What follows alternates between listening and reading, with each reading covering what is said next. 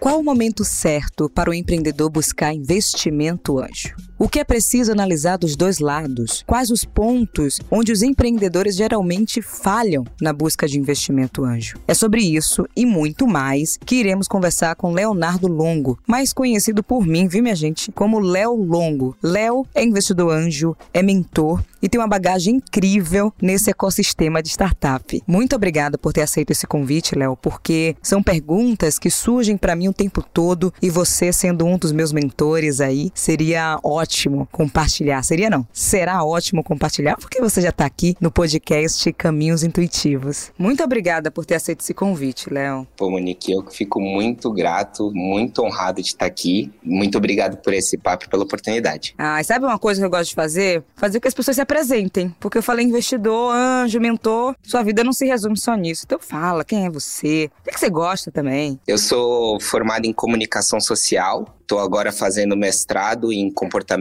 do consumidor também. Comecei minha carreira em agências de publicidade. Depois fiquei por quase oito anos na Ambev, onde eu tive a oportunidade de montar a operação de digital no Brasil. Toquei o nosso polo de inovação no Vale do Silício por um ano e meio. Fui membro fundador da Corporate Capital da AB InBev, que é a ZX Ventures. Fiquei lá por três anos. E daí estava tocando a operação digital global em Nova York quando fui convidado para vir para o Google e tô no Google tocando a parte de vendas para alimentos e bebidas, com uma carteira de clientes, e também trabalho com parcerias para startups, além de nas horas vagas daí fazer todo o rolê de mentorias, de investimento anjo, que é o que me motiva, que é o que me faz acordar feliz aí, porque é onde eu vejo as mudanças acontecendo mais rápido no dia a dia. E sou um grande feminista apaixonado por comida japonesa e Star Wars histórias em quadrinhos. Esse é Léo, minha gente. Já acompanha aí nas redes redes, todas que existem, principalmente LinkedIn, viu? Porque Léo escreve uns textos e faz umas análises aí muito massa.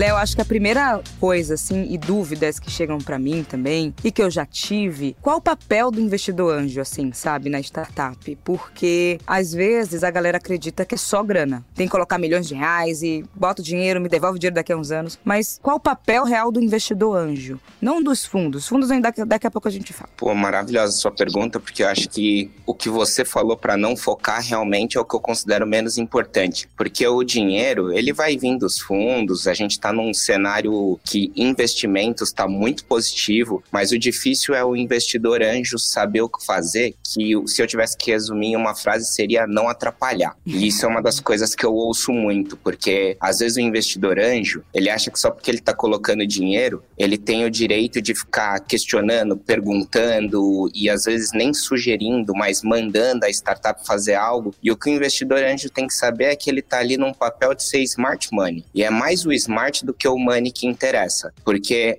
a startup, ela muitas vezes vai estar tá no dia a dia, na correria, fazendo, resolvendo os problemas, que é vendendo o almoço para comprar a janta. E eu vejo que o investidor anjo, ele tem muito aquele papel de conseguir dar um passo para trás, ver o que está acontecendo em outras indústrias, ver o que está acontecendo em outras startups e alertar e aconselhar a startup para ela tomar cuidado para não repetir um erro que as outras também estão cometendo, para trazer um conhecimento que talvez alguém da a startup não tenha. E aí eu acho que é muito importante o investidor anjo ele ter propriedade sobre algo, ele não precisa saber sobre tudo, mas tem alguma coisa que ele tem que ser aquela pessoa que a startup pode reconhecer e também saber as suas fraquezas de não querer aconselhar algo que ele não tenha propriedade. E daí tem um papel importante do investidor anjo de fazer conexões. O investidor anjo ele tem um papel importante de ser bem relacionado com pessoas que têm outros tipos de conhecimento, para quando ele não tiver propriedade sobre aquilo, ele não tentar adaptar, mas sim fazer a conexão e apontar para uma pessoa que possa ajudar. Mas de uma maneira muito breve, o que eu acho que o investidor anjo tem que fazer é não atrapalhar, porque muitas vezes eu vejo o investidor anjo querendo fazer microgerenciamento e trazendo mais complexidade, que é algo que a startup não precisa nessa fase inicial. Sempre tive receio, assim, dos investidores, porque nunca chegaram nesse lugar, assim, do tipo, fazer pontes, conexões. E é muito importante no início, né, da empresa, assim. Não é só grana, porque às vezes a gente não sabe nem o que fazer com a grana. E chega muito aqui para mim, Léo. Monique, eu preciso de 100 mil reais. Eu, tá bom. Vai fazer o que com esse dinheiro? Não, porque eu tô vendo. Não, você não tá vendo, gente. Tá pedindo 100 mil reais, não é 10 reais, não. Nem 100 reais. É 100 mil. É um dinheiro considerável. Então, esse lugar, às vezes, de não saber o que fazer, é o momento também que o investidor começa a guiar, porque consegue enxergar a potencialidade que talvez a startup nem consiga. E agora, Léo, pensando nesse cenário aí, você também é mentor, enfim, conta pra gente o que você tem visto nesse ecossistema de startup nesses últimos, sei lá, cinco anos, né? O que mudou, o que vem mudando, os segmentos de empresa. A gente sabe que agora a área da saúde, principalmente com pandemia, a galera entendeu da importância disso. Conta, assim, um, um cenário geral. Eu acho que teve um, um, ponto de virada no ecossistema brasileiro, que foi a captação que a 99 fez em 2017, né? Foram 200 milhões de dólares que eles pegaram com o SoftBank e com a Didi. Isso foi um marco para os fundos de fora começarem a olhar para o Brasil e verem que o Brasil também podia formar unicórnios, que tinham empreendedores brasileiros que eram super interessantes, porque a gente sempre atuou muito no mercado local, mas acho que o mercado internacional começar a olhar para o Brasil foi um marco importante. Acho que 2017 teve esse marco, mas 2021 está sendo muito importante por conta do volume de investimentos.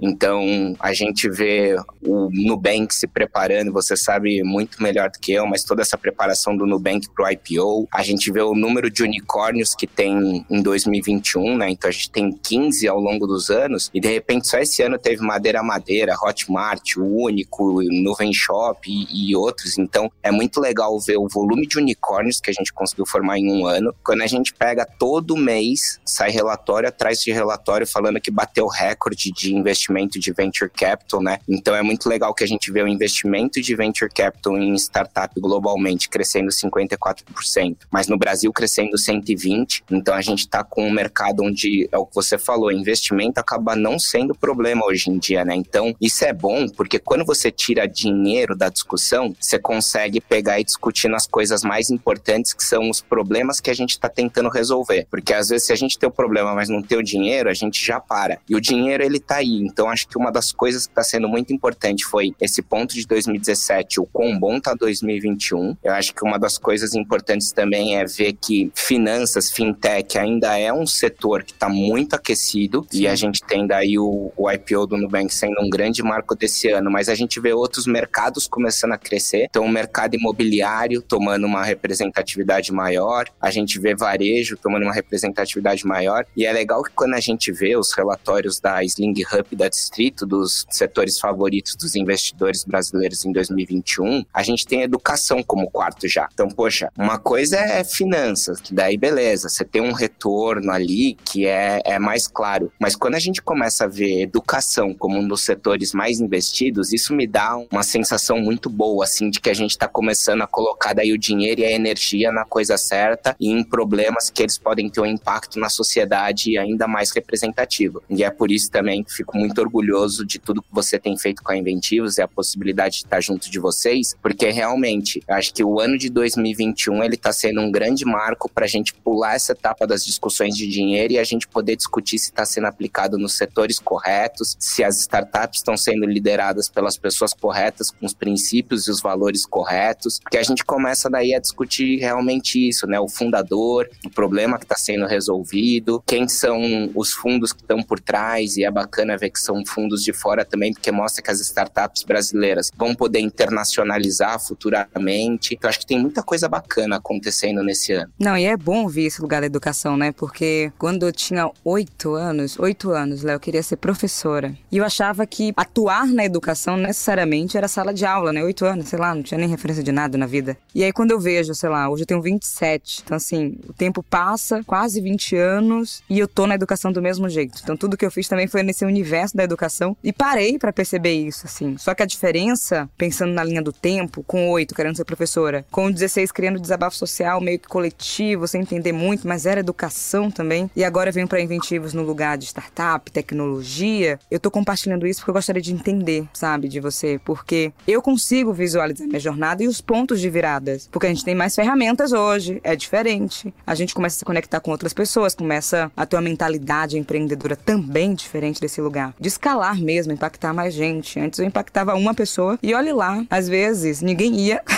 e meus pais que ficavam ali comigo eu treinava com eles para quando esse momento chegasse, eu estivesse preparada. Dito isso, Léo, fico pensando, todas as empresas, todo segmento, sei lá, dá para ser transformado em startup ou não? E conta pra gente também esse lugar do que é startup exatamente para quem não sabe. Eu acho que todo segmento pode ter suas startups com mais ou com menos impacto e facilidade de prosperar, porque quando a gente olha, a startup ela tá para resolver um problema do mundo num cenário completamente adverso, tendo poucos recursos. Acho que se a gente for mais teórico acadêmico, tem dois conceitos muito bons do que é startup, que é o do Steve Blanch, que escreveu lá o manual do empreendedor, e o Eric Rice. Mas o que eu gosto de pensar é que a startup é essa empresa com poucos recursos tentando resolver um problema num ambiente extremamente adverso. Quando eu começo a pensar quais são as indústrias que estão mais propensas, tem algumas questões regulatórias, legislativas que vão fazer com que seja mais difícil algumas indústrias prosperarem. Então a gente vê a dificuldade que as startups de saúde têm. E isso é super interessante porque é um monte de problema legal e de padronização de informação e de sistema. Então, para alguém conseguir mudar isso, é difícil. Então, o que eu acho que quando você falando de educação, que daí é um tema também que eu sou apaixonado, esse é um que eu acho que a gente está só no começo ainda do quanto que isso pode mudar e as startups têm um papel importante. Tem um, um livro muito legal do Justin Wright, que ele fala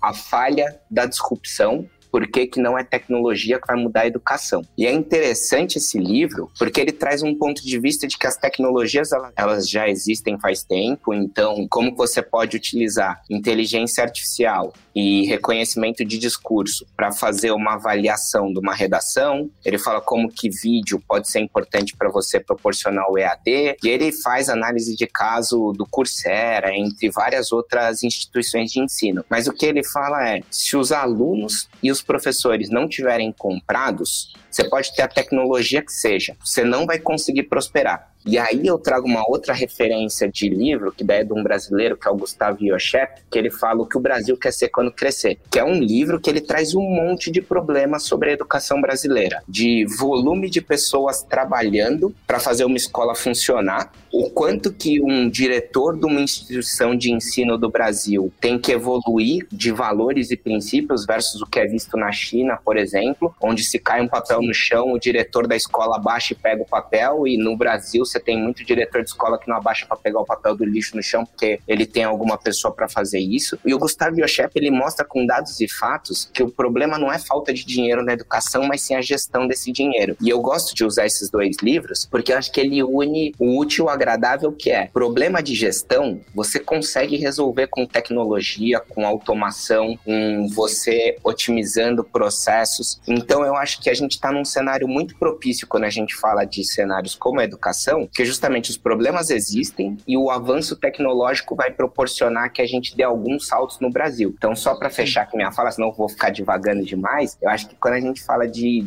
reconhecimento de discurso. Os países que têm língua inglesa vão evoluir antes da gente, porque simplesmente tem muito mais texto em inglês para os algoritmos conseguirem aprender. O português ele é uma linguagem difícil de você fazer aprendizado em máquina, né? Se você pega os livros do Paulo Freire, ele sempre escreve o homem como um ser pensante. Mas não é o homem, é o ser humano. E se você colocar os textos do Paulo Freire num algoritmo, ele já vai trazer um viés de gênero, que é ruim. É, então acho que tem um monte de coisa para a gente discutir que é isso. Queremos mudar a educação. Você pega um dos maiores acadêmicos brasileiros, ele escreve com um viés de gênero que a tecnologia pode prejudicar no momento de trazer aprendizado de máquina. Que não é intencional, mas é toda a discussão de viés que a gente tem, que daí eu acho que é um pouco disso. As oportunidades têm, só que a gente vai ter algumas discussões que são menos pela tecnologia, mas sim pelas questões das ciências humanas por trás da tecnologia que vão proporcionar que a gente use as tecnologias para resolver os problemas que tem.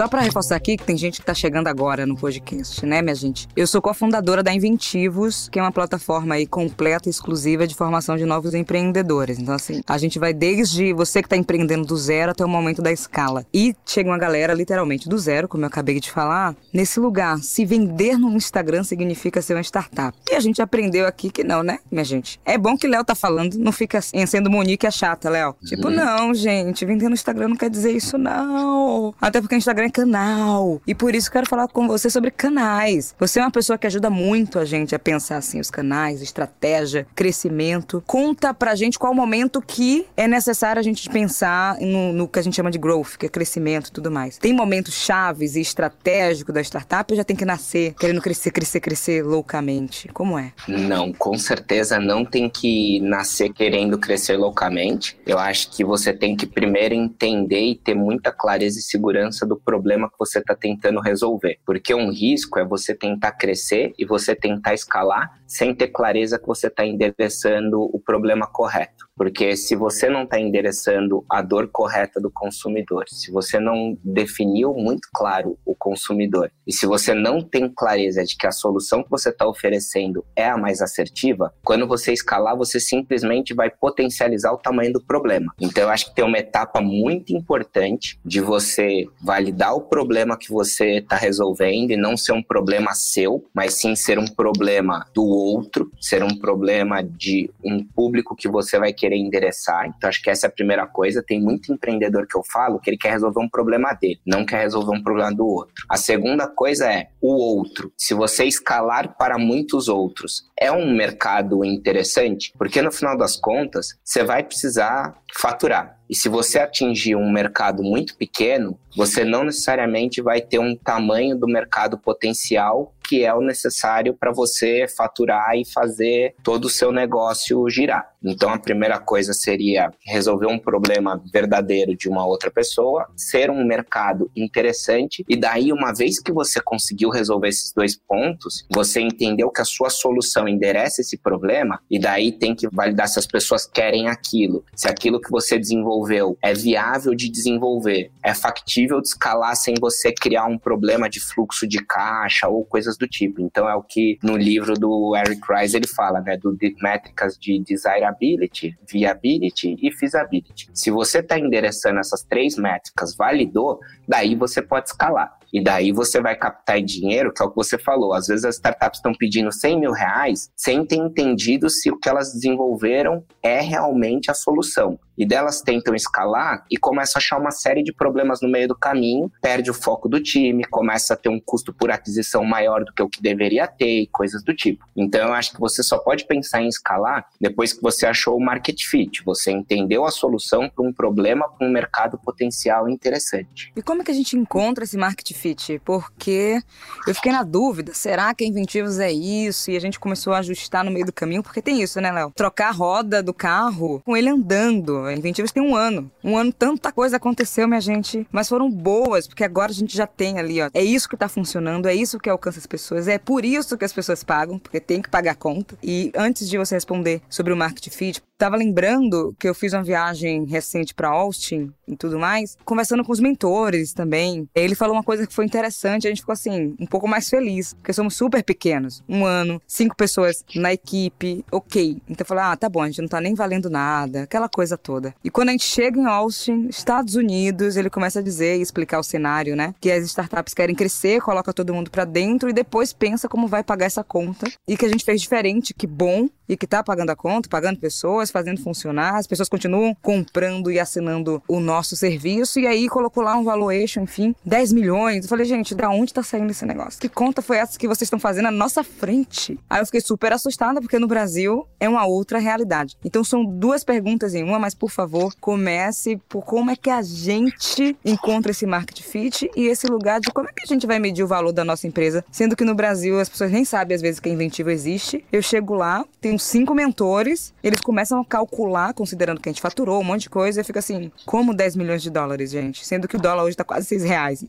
Entendeu? Pegando o primeiro ponto do como achar um market fit, é muita pesquisa, mas não a pesquisa que a gente está acostumado de mandar um questionário, de fazer um focus group. É pesquisa de gastar sola de sapato mesmo. É pesquisa de você sair, conversar com muita gente do seu público-alvo, de você entender as dores dessa pessoa, de você acompanhar o dia a dia dela, de você vivenciar a experiência. Então, eu acho que existem muitas maneiras de você hoje aprender se aquela dor ela é uma dor verdadeira versus se a sua solução é uma solução desejada. E daí eu acho que tem maneiras que a gente tem que se provocar que é de justamente de não cair no que a gente está acostumado a fazer de, ah, vou contratar um instituto de pesquisa, vou fazer um protótipo, que tem uma diferença muito grande do protótipo e do MVP, né? O protótipo, você efetivamente precisa construir algo. Tem um livro genial do Alberto Savoia que chama Prototype, que ele fala que é antes do prototype. E ele dá um exemplo da IBM, que a IBM queria saber se eles deveriam desenvolver um computador que ele fosse acionado por comandos de voz. E o que eles faziam, eles convidavam pessoas para uma sala espelho, onde tinha um computador sem teclado com um microfone. E eles pediam para a pessoa usar e depois eles perguntavam para a pessoa se aquela experiência tinha sido bacana e quanto ela estaria disposta a pagar por um computador daqueles. Só que a pessoa não sabia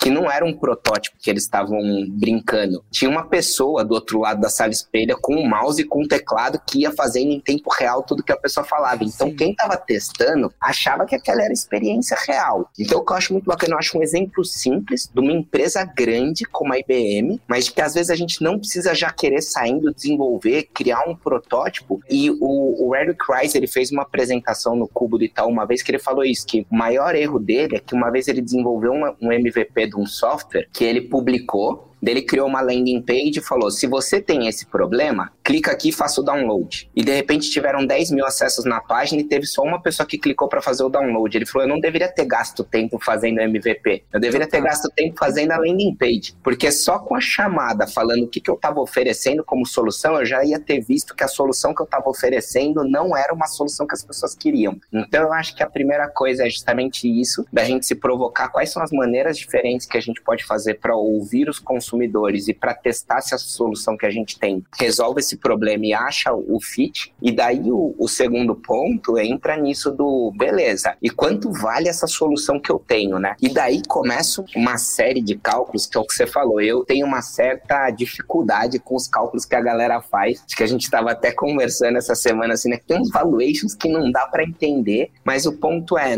não é um problema só da gente que está fazendo investimento anjo, das startups que são acabaram de ser criadas e estão procurando investimento semente, né? Tem uma, uma pesquisa muito legal que até uma professora do INSPER ela estava analisando que de 2012 para 2016 e quando a gente compara 2017 com 2021 os investimentos em rodada Série C das startups, né, que é a terceira rodada de investimento que elas estão fazendo, ele quase triplicou. De 2012 para 2016, ele eram investimentos de 20 milhões de dólares e agora eles estão em quase 72. É muito claro que está inflacionado, está errada a conta, não tem uma explicação econômica para falar por que, que triplicou nesse período de tempo. E o problema é que a gente está vendo isso em quem está captando Series C, quem está capturando investimento anjo. E aí eu acho que tem uma frase muito legal do Alex do SoftBank, que ele fala que se a gente deveria gastar tanto tempo e energia para falar se algo vale 10 ou 12, se a gente acredita que aquilo pode valer 100. E quando eu vi essa entrevista dele falando nisso, isso me tranquilizou, porque realmente a gente fica pensando se o valuation tem que ser de duas a cinco vezes o faturamento,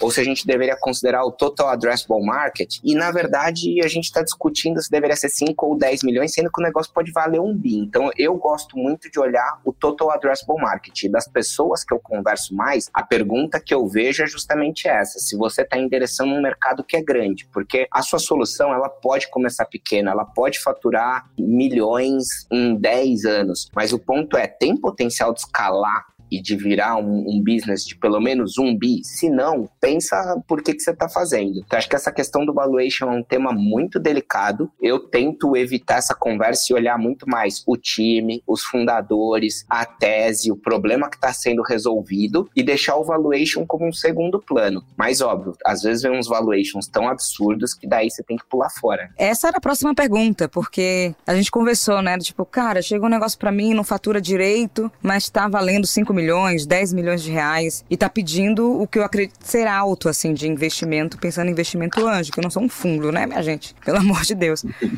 Como é que diz que tá errado isso aí? Não tem faturamento, não tem nada e tá valendo 5, 10 milhões, como? Sendo que a Inventivos a gente faturou bem e foi até uma surpresa, assim, de ano, quando vê o formato que a gente chama, né, gente, para quem tá ouvindo, B2C, que é para consumidor final, B2B, entre empresas. Agora a gente tá indo pro Natal felizes, assim, sabe? Todo o time da Inventivos. É, fica aí. A Inventivos tá, sei lá, 10 vezes mais e vale menos do que estão pedindo. Aí eu, no lugar de investidora anjo, o que é que eu faço e falo para essa pessoa que está pedindo tão alto? Uma coisa que não necessariamente é. Ela acredita ser, mas não é, né? É, então, eu acho que a, a, primeira coisa é mostrar o como que a maioria dos valuations são feitos que é você colocar um multiplicador do faturamento. E daí, de largada, você consegue já mostrar para a pessoa do outro lado que é falar assim: ó, se eu coloco um multiplicador do faturamento para chegar no número que você está me propondo, você está colocando um multiplicador que ele é muito surreal versus todos os outros multiplicadores que as outras startups estão usando. A galera está usando 5, você está usando 10. Então, assim, você tem que ter uma explicação muito boa de por que, que o multiplicador de faturamento é o dobro do que a média. Então, aí acho que tem uma coisa importante já na minha fala que é a gente tem que estar tá muito unido como comunidade e trocando informação para saber o que, que é essa média. E aí eu valorizo muito os hubs de startups que ficam fazendo pesquisa e publicando sobre isso, porque ajuda a nivelar o conhecimento. Porque é um tema recente, a gente precisa não só da informalidade do, do networking, mas a gente precisa de pesquisas que ajudem a gente a balizar. A outra coisa é entender se é um mercado, um setor que está aquecido, um segmento que está aquecido. A gente falou, pô, o volume de investimento em fintechs versus de educação. A gente tem quase 10 vezes mais investimentos em fintechs do que em educação. Então, se é uma startup que atua em um segmento diferente do outro, já tem uma coisa para a gente pensar aí, porque ou está muito saturado ou tem muita oportunidade e pode fazer com que o multiplicador ele mexa realmente. E aí tem a outra coisa que é o total addressable market né? Que é se a gente fala, pô, eu tô fazendo algo que é para um mercado brasileiro, aí você já sabe que vai ter um valuation diferente de uma startup que tá falando que tem um potencial de ser América Latina versus um potencial de ser global. E aí eu acho que as startups brasileiras elas estão tá em grande vantagem, porque quando a gente olha para América Latina e tem muitos fundos olhando para cá, né? A gente vê como que fundos como o próprio SoftBank, Sequoia estão começando a olhar para América Latina, é interessante porque fora do Brasil, as startups elas já começam regionais ou globais. Tem uma pesquisa que mostra que fora do Brasil, na América Latina, 42% nasce regional, 58% já nasce global. Por quê? Porque o Chile é pequeno se você compara com um estado do Brasil, né? Então ele tem que escalar para outros países, ele tem que escalar para outras regiões. Quando a gente olha para o Brasil, 69% dos unicórnios têm um foco local, o que já mostra que tem uma oportunidade aí de quase 70% dos unicórnios expandirem para outras localidades, o que vai fazer com que o valuation seja ainda mais interessante. Então, eu acho que tem um pouco disso, de quando você está olhando a tese da, da startup, entender como é que é o multiplicador de faturamento. Dois, você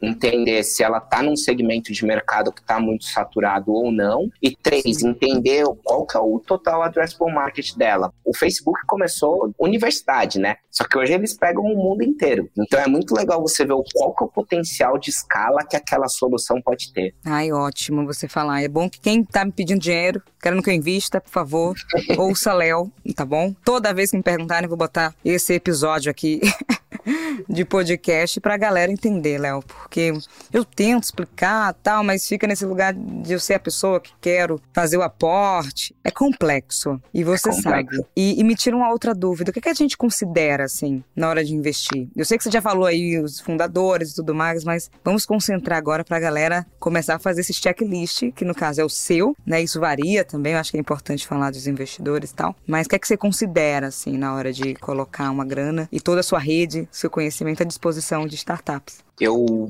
tiro o dinheiro da equação, por justamente eu achar que o valuation é algo que está tão confuso de avaliar esse é o primeiro fator que eu coloco como secundário na minha análise. Depois, o que eu olho é o time. Eu me preocupo muito com quem são os fundadores e como é que está formado o time. E aí tem algumas coisas para a gente olhar. Quando a gente está olhando para o fundador ou fundadora, se ele já teve algum outro negócio antes, para mim já ganha pontos, porque você sabe que ele já passou pelas dores do saber o que é abrir uma empresa, pagar funcionários e gerir todo o rolê que você sabe bem. Então, quem está passando pelo segundo negócio é uma coisa importante. A segunda coisa que eu olho aí está muito alinhado com uma outra coisa da minha tese de investimentos, é qual que é o, o segmento de atuação, né? Porque Eu, particularmente, só invisto em startups que têm tecnologia no core business. Uhum. Porque eu acho que a tecnologia é fundamental no momento de escala. E daí eu volto para olhar o time e vejo se tem alguém de tecnologia no quadro societário ou pelo menos no time que está sendo fundado. Porque pode não ter uma pessoa de tecnologia como sócio, mas tem que ter alguém de tecnologia muito boa que você sabe que essa pessoa ela vai conseguir dar vazão no volume de demandas do dia a dia. Quem já me apresenta uma startup falando que tecnologia vai ser terceirizada,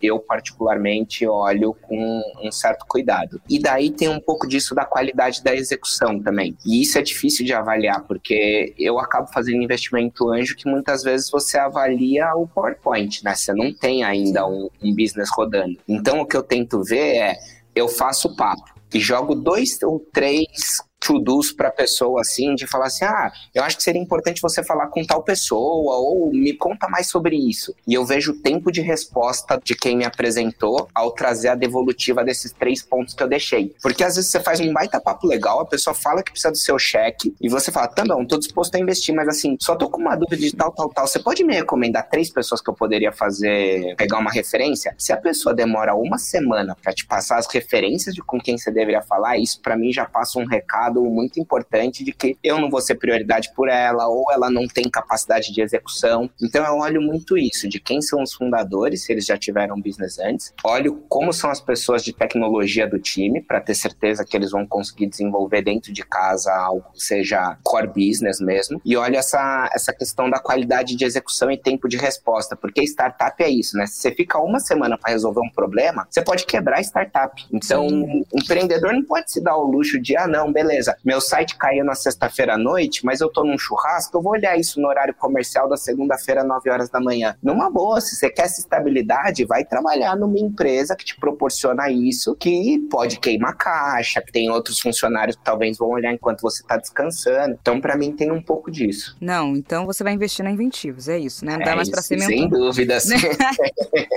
Não, porque a gente pensou muito em tudo isso. Uma coisa, Léo, é eu acompanhar, né? Sabia, tava ali, meio nesse lugar de mentora também. E chegou um momento que, por acaso, uma coisa que poderia ser uma brincadeira minha e do meu sócio Lucas, a gente falou: não é uma brincadeira, não, gente. Na primeira tentativa que a gente coloca no mundo, tem um retorno louco, a gente fala: para tudo e vamos ajustar.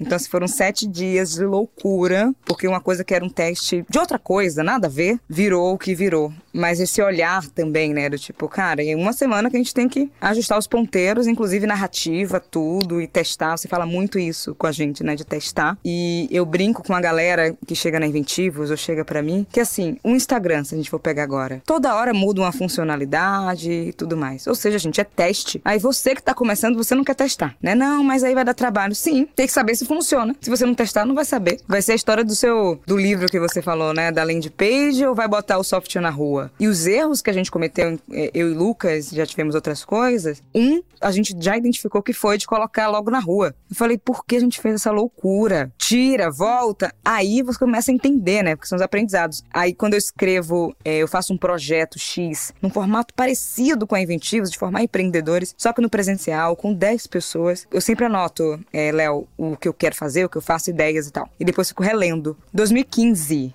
o nome era Inventividades. Então a gente foi passando por muita coisa, criou, na, pegou tudo que deu errado, assim, por que deu errado? Não, porque tem um público também que é fogo de palha e a gente estava se concentrando nessas pessoas. Não é, tá errado. Queremos colocar tudo na rua logo. Não, segura. O tema é esse? É. Por quê? Por conta disso. E o momento de mundo é isso. E aí surge Inventivos e em um ano a gente está comemorando o que a gente conseguiu construir. Então, é super isso que você falou. Tô só reforçando porque, gente, eu tô vivendo isso. Esse mundo de startup não mais como, ai, tô vendo, sou mentor e acabou. Eu tenho tem uma um, própria startup.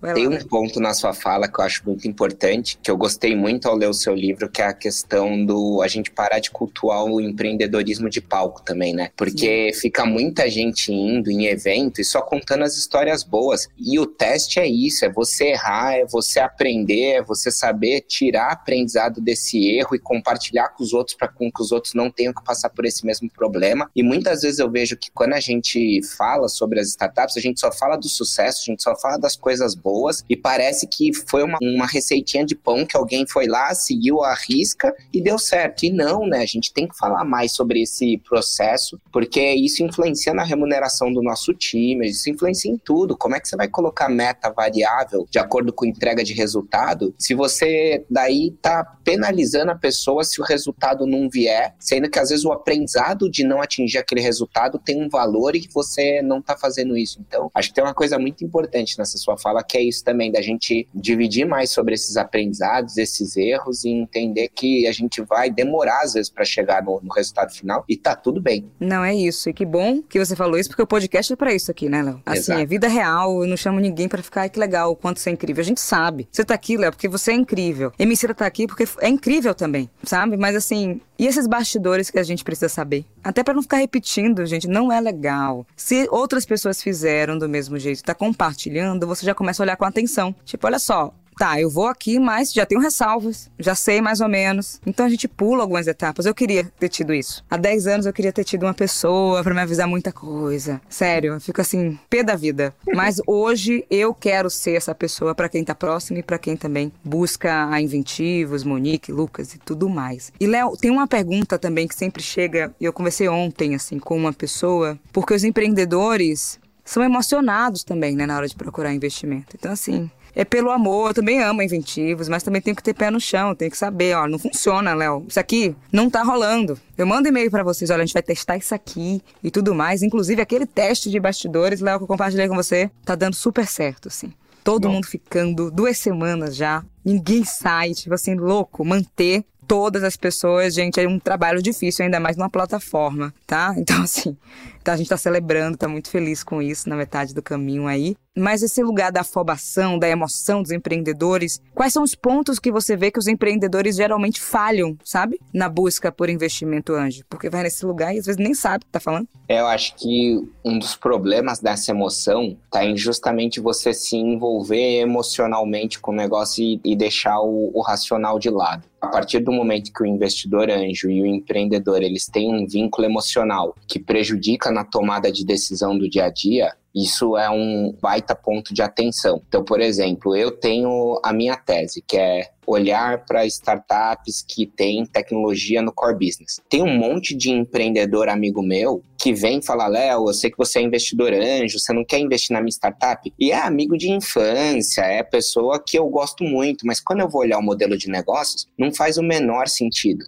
E daí a minha primeira reação é falar, pô, eu acredito no fundador. Eu acho que é uma pessoa boa, conheço, sei que vai entregar. Só que quando eu olho para os outros pontos da minha tese, eu vejo que, número um, eu não vou aportar valor, porque o modelo de negócio que ele está desenvolvendo, o setor que ele está indo atuar, eu não tenho conhecimento. Então eu vou botar o dinheiro, mas eu vou ser uma pessoa que não vou agregar valor no dia a dia. Segunda coisa é, eu não acredito no modelo de negócios por não ter tecnologia no core business e achar que aquilo não vai escalar da maneira que precisa. Então não vai me trazer o retorno que eu preciso. Porque como investidor anjo, óbvio que tem a questão do propósito, mas também é um investidor. Eu não posso simplesmente queimar dinheiro, não é uma doação, não é uma ONG. Então, Exato. tem esse ponto de você saber, o investidor anjo, qual sua tese, assim como o empreendedor, o que, que ele precisa do smart money, para justamente não pegar dinheiro de alguém que não vai aportar valor ou alguém que vai super aportar valor, mas não vai trazer o dinheiro que ele precisa também. Então eu acho que é uma relação transacional no fim das contas e tá tudo bem com isso. Às vezes a gente acha que, pô, tem esse viés comercial, isso é ruim porque a gente tem que estar tá em prol do ecossistema da comunidade. Tem, mas no fim, sem dinheiro, a gente não paga o salário dos funcionários. Então,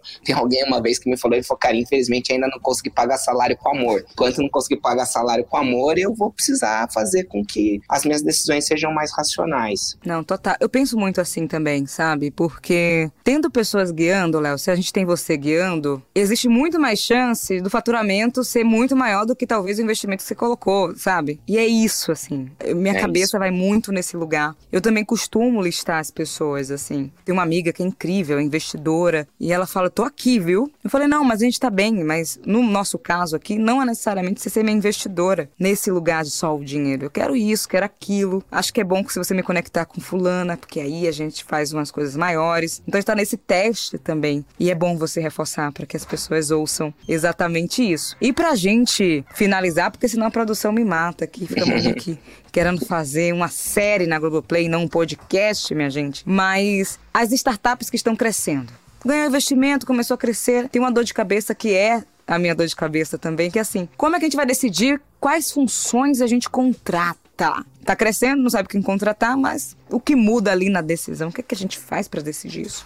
Eu acredito que essa decisão ela está muito pautada no quão crítica é aquela função para o seu negócio continuar operando. Então, quando eu estava falando sobre eu analisar o time para entender se eu vou investir ou não e ver se tem uma pessoa de tecnologia, eu não entro no detalhe se a pessoa que entende de tecnologia, se ela entende de navegação em nuvem, se ela entende de machine learning, se ela entende de IoT. Eu quero que seja uma pessoa que entenda de tecnologia. E daí, se vai ser uma pessoa que vai entender de navegação em nuvem, eu vou me preocupar a partir do momento que navegação em nuvem fizer parte do dia a dia das discussões diárias daquela startup. Enquanto não fizer parte das discussões diárias, vai terceirizando. Daí, essa pessoa de tecnologia sênior vai saber se ela está terceirizando para um fornecedor que tem um, um custo interessante, que tem um nível de entrega bom, que consegue entregar as especificações adequadas. Então, não necessariamente você precisa internalizar 100% das coisas, mas a partir do momento que você vai fazer o seu fechamento do balanço do mês e você vê que você está de uma maneira recorrente, todo mês tem um custo de terceirização e esse custo ele está aumentando. E quando você olha esse custo, talvez seria mais interessante você trazer uma pessoa para dentro de casa, porque daí tem esse ponto de que o fornecedor você não vai poder pagar com equity. Não estou falando que o funcionário é mais barato que o fornecedor fornecedor, mas você tem alavancas com o funcionário que você não teria com o fornecedor. Como, por exemplo, ser menos dinheiro que vai sair do seu caixa e dar em equity de médio e longo prazo de acordo com os resultados. Daí, se faz sentido, tá vindo de uma maneira recorrente e já tá consumindo uma parcela significativa do, do seu orçamento, internaliza. Ou então começa a trabalhar com um freela, que daí você tem um contrato mais de médio e longo prazo, para também trazer estabilidade para esse freela, porque também é difícil, às vezes você tá contratando um freela e no outro mês ele pegou um outro job e você fica refém. Se você ficou refém e ele não tá disponível e isso vai ser crítico para o seu dia a dia, aí é o momento de você questionar por que, que você já não tem isso interno. Então, ele é um processo quase que orgânico de você entender e ir acompanhando se aquela capacidade está sendo executada de uma maneira recorrente e o quanto do seu orçamento aquilo já está consumindo. Ai, que ótimo. Eu ia finalizar, Léo, mas você trouxe um ponto. É, quando você fala de equity, ou seja, uma parte ali da empresa, pensando nas pessoas que estão nas startups, como é que a gente faz isso? Assim, eu sei que tem o stock option, etc. Como é que a gente faz para mensurar que X%, 0,2% da nossa empresa, dependendo do resultado, claro, etc., pode ser da pessoa que a gente chamou. Principalmente em estágios, por exemplo, como da Inventivos, né? É o time fundador, né? Cinco pessoas, então tem isso, assim, principalmente o time fundador. Como é que a gente, todo mundo que está ouvindo, tem uma startup nesse formato também começando, como é que a gente fideliza as pessoas que estão com a gente nesse formato de entregar uma partezinha ali da empresa? Eu acredito que uma parte importante desse processo é você entender o como que você pode dividir o valor, o equity da sua empresa sem ficar muito diluído. Então, tem alguns estudos que já mostram quantos por cento tem que ir para fundos de investimento, quantos tem que ir para investidor anjo, quantos tem que ir para o time. Porque se você passa a ter uma parcela grande do equity com os fundos de investimento, isso é uma coisa preocupante porque isso pode tirar a autonomia do dia a dia e pode prejudicar o seu processo de tomada de decisões. Então, a mesma coisa é se os sócios têm um, um, uma parcela do equity menor do que algum outro investidor ou alguma outra pessoa do time. E isso é interessante, Monique, porque volta para aquele ponto do analisar o que, que você analisa no momento de investir. Se a pessoa de tecnologia não tem equity, isso passa um recado já na hora que você está fazendo o pitch de investimento, que você fala, ó, os dois fundadores que não são de tecnologia têm equity e a pessoa de tecnologia não tem. Por quê? Isso já gera um questionamento que você fala, você não está preocupado se essa pessoa de tecnologia vai ficar com você no longo prazo? Ou você não acredita que essa pessoa de tecnologia vai aportar valor nas entregas do dia a dia a ponto dela também ter ganhos conforme vocês forem crescendo? Então, quando você divide o equity da sua empresa, esse gráfico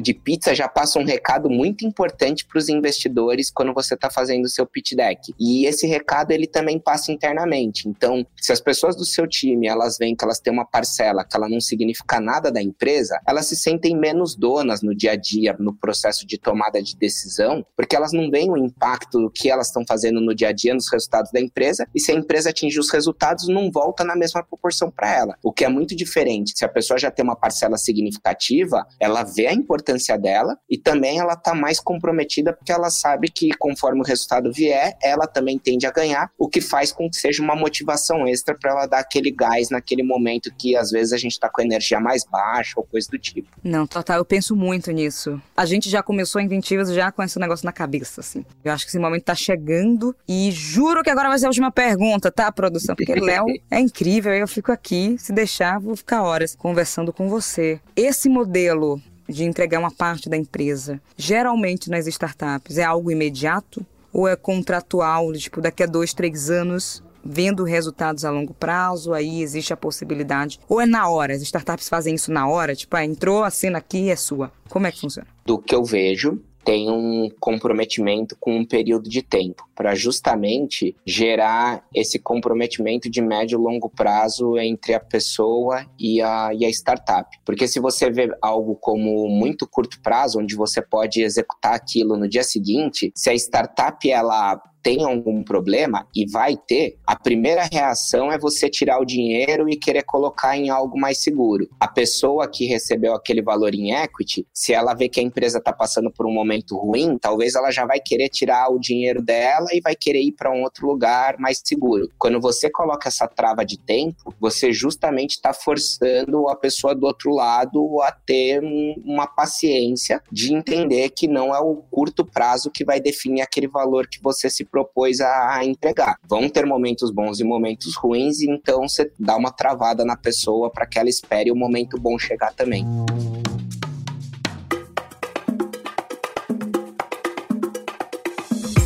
Não, maravilha, Léo. Vamos finalizar com isso, porque eu acho que a gente passou por pontos muito importantes, assim, de o que faz o investidor anjo, qual o papel, não é só grana, quanto é esse dinheiro, quanto vale uma empresa, o que é que a gente faz quando está crescendo. Acho que a galera entendeu, e se não entendeu, gente, manda mensagem pro Léo, manda mensagem para mim, deixem nos comentários das nossas redes, porque a gente vai responder tá bom? Léo, muito obrigada, eu adorei. Você sabe que se deixar a gente vai ficar conversando. Eu sei que a gente tá aqui no podcast, mas depois a gente vai conversar de novo do mesmo jeito. Então, assim, muito obrigada, Léo, por ser um parceiro nosso aqui da Inventivos também, viu? Eu que agradeço demais. Um reforço que eu tô muito honrado de estar aqui com você. O papo foi incrível, não, não esperava menos, mas foi muito, muito prazeroso. Muito obrigado pelo convite. Ai, vamos nessa. E é isso, minha gente. Até o próximo episódio aí do podcast Caminhos Intuitivos. Aqui é empreendedorismo da vida real, entendeu? Vida real, não de palco. Um beijo.